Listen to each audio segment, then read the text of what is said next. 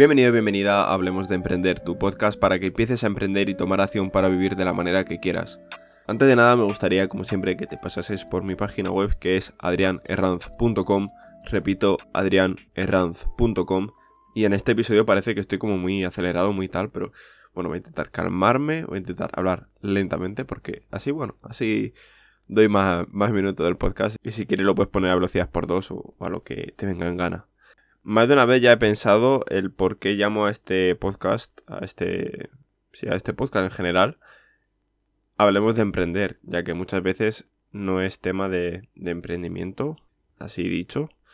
Emprender algo es como iniciar algo, pues imagínate, pues puede ser tanto un proyecto como emprender unos entrenamientos, un trabajo, lo que sea, ¿vale? Entonces, pues bueno, a veces pienso que no tiene sentido por, por el entorno o lo que se da a la palabra emprender en torno a los negocios, a, lo típico de, no, mira, estoy emprendiendo esto, no sé qué, tal. Pero luego al fin y al cabo pienso y digo, joder, si es que al fin y al cabo emprendo, o sea, es así, o sea, no, no, no hay más. Entonces el nombre va a seguir igual, por lo que no sé por qué os he dado la chapa, pero bueno, lo siento, pero para que veáis una explicación de que a lo mejor decís, no, pero si es que este podcast no habla de, emprendimiento o lo que sea, pero sí, habla de ello. Y el nombre de este episodio es Asume tus propias responsabilidades. Y es que es algo que tenemos presentes todos. O sea, y es que cuando digo todos es todos en nuestro día a día. Lo tiene presente tanto un niño de 10 años como un señor mayor de 80 años. Y me explico. En cuanto a, por ejemplo, llegas a una edad más avanzada y tienes tu salud mal. Pero tú lo achacas a... No, bueno, ya es que la edad, no sé qué, tal. A ver, al fin y al cabo, mm, esto no, no lo voy a quitar mm, importancia porque, joder, a ver, al fin y al cabo la edad, pues tú te vas atrofiando, al fin y al cabo. O sea, cada segundo que pasa que estás viviendo, está más muerto. Y esto es algo que es innegable, o sea, no puede ser otra cosa y, es que es así, o sea, ya está. Entonces, bueno, sí que hay parte que se puede evitar, sí que hay parte pues que tienes que asumir tu responsabilidad de que tú no te has cuidado lo suficiente, de que podrías haber hecho las cosas mejor, etcétera, etcétera, pero luego hay parte que es algo ajeno a ti. Y a esto me refiero pues con que tú asumas la parte que tiene que ver contigo y la parte que no tiene que ver contigo, tú no te preocupes. La parte que no tiene que ver contigo, la dejas y ya está. O sea, no te puedes preocupar de, de aquello. O sea, es que, ¿para qué? ¿Para qué vas a decir, joder, es que esto yo que no puedo hacer nada, que depende de X cosa? Pues si no depende de mí directamente, yo no puedo hacer nada. Por ejemplo, aparte de, del ejemplo de, de una persona mayor y demás, pongo el ejemplo de cuando haces alguna cosa mal. Por ejemplo, suspender un examen asume que tú podrías haber hecho más. O sea, al fin y al cabo siempre puedes estudiar un día más, una, o sea, en plan, X día, estudiar una hora más, hacer más prácticas o lo que sea. Eso hay que saber que, que no es culpa del profesor, que ojo, no estoy defendiendo a los profesores porque hay algunos que tela, influye, o sea, la cosa influye. Sí que hay que decir que he tenido muy buenos profesores, pero hay que decir que he tenido también muy malos profesores. Y no voy a dar nombre ni nada porque, bueno, eso, sigo estudiando. Pero, a ver, eso, podrías haber estudiado más, haber hecho más prácticas, etc. La parte que tiene que ver contigo, por mucho que todo el resto esté en tu contra, intenta hacer todo lo posible. Sí que da rabia, y da mucha rabia, y al fin y al cabo te vas a preocupar, vas a estar hasta los huevos, lo digo así claro, o sea, bueno, no me ven personas de 16 años, o, espero que no me vean personas de 16 años, entonces puedo hablar, pues eso, así claro y directo, que muchas veces tocan muchísimo los huevos, que si tú has estudiado un montón para un examen, si has hecho un montón de prácticas, te has tirado horas y horas y horas y horas estudiando por el examen que te pone el profesor, le digas, venga, vete a la mierda, que es que mm, lo has puesto todas las prácticas de clase súper fáciles, o alguna a lo mejor más dificililla, pero nos ayudas, no sé qué y tal, y luego llega el examen y pones una cosa que dices, mira, hasta luego. Y me ha pasado y me seguirá pasando que da muchísima rabia y es que eso es innegable y eso no se lo voy a negar a nadie. Cuando alguien se me queje de los profesores y tal, sí que mi primera reacción, porque ya mm, como pienso más bien de esta manera, mi primera reacción es coger y decir, bueno, pero estudia un poco más, haz alguna práctica más, yo qué sé, pues eh, intenta aprenderte las cosas que más o menos sepas que va a caer, lo que sea. Que luego yo eso me lo tengo que aplicar mucho a mí porque, mm, bueno, no soy buen estudiante, lo tengo que decir, pero también hay cosas pues, se me traban, se me traban y es que ya no, no, hay, no hay remedio. Entonces, todo lo que esté a tu mano, a tu alcance, cámbialo, intenta hacer las cosas mejor.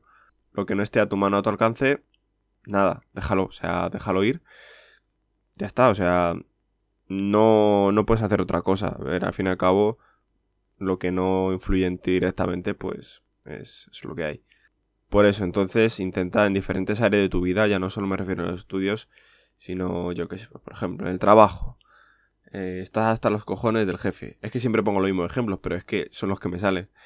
Imagínate, estás hasta luego de tu jefe y depende en qué situación económica te encuentres y todo. Es que siempre pongo el depende, siempre digo un depende. Y, y me acuerdo que en Erasmus, el señor D, si escuchas este episodio, siempre cuando me intentaba rebatir algo, o tal, o estábamos debatiendo o lo que sea, yo siempre le decía depende.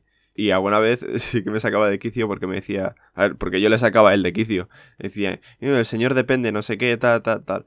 Y es verdad, porque siempre digo un depende porque no puedes dar algo fijo. Así que, pues, por ejemplo, si tu situación es, tú estás trabajando al fin y al cabo para ganarte la vida, para poder vivir, etcétera pero no tienes, imagínate, responsabilidades como tener un hijo, como tener que pagar un coche, como lo que sea.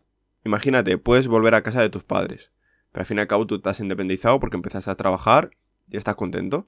Pero a la hora de, si tú en tu trabajo estás mal y quieres decidir el dejarlo y dejar el trabajo y mandar a tu jefe a la mierda, pues porque es un cabrón, no sé qué y tal, va a ser mucho más fácil y bueno, al fin y al cabo es una decisión tuya que si por ejemplo ya tienes pues que pagar un coche, que tienes que mantener a alguien, que tienes que pues mantener a alguien me refiero pues un niño o por ejemplo imagínate estás viviendo con tu pareja, los dos trabajáis y a tu novia la echaron y tú sigues trabajando ese tiempo tal tal, pues hombre, ya no es lo mismo, pues intentar a lo mejor emprender algún proyecto o lo que sea mientras que estás trabajando, que al fin y al cabo eso es como suele empezar la gente, primero un trabajo y luego emprender cosillas.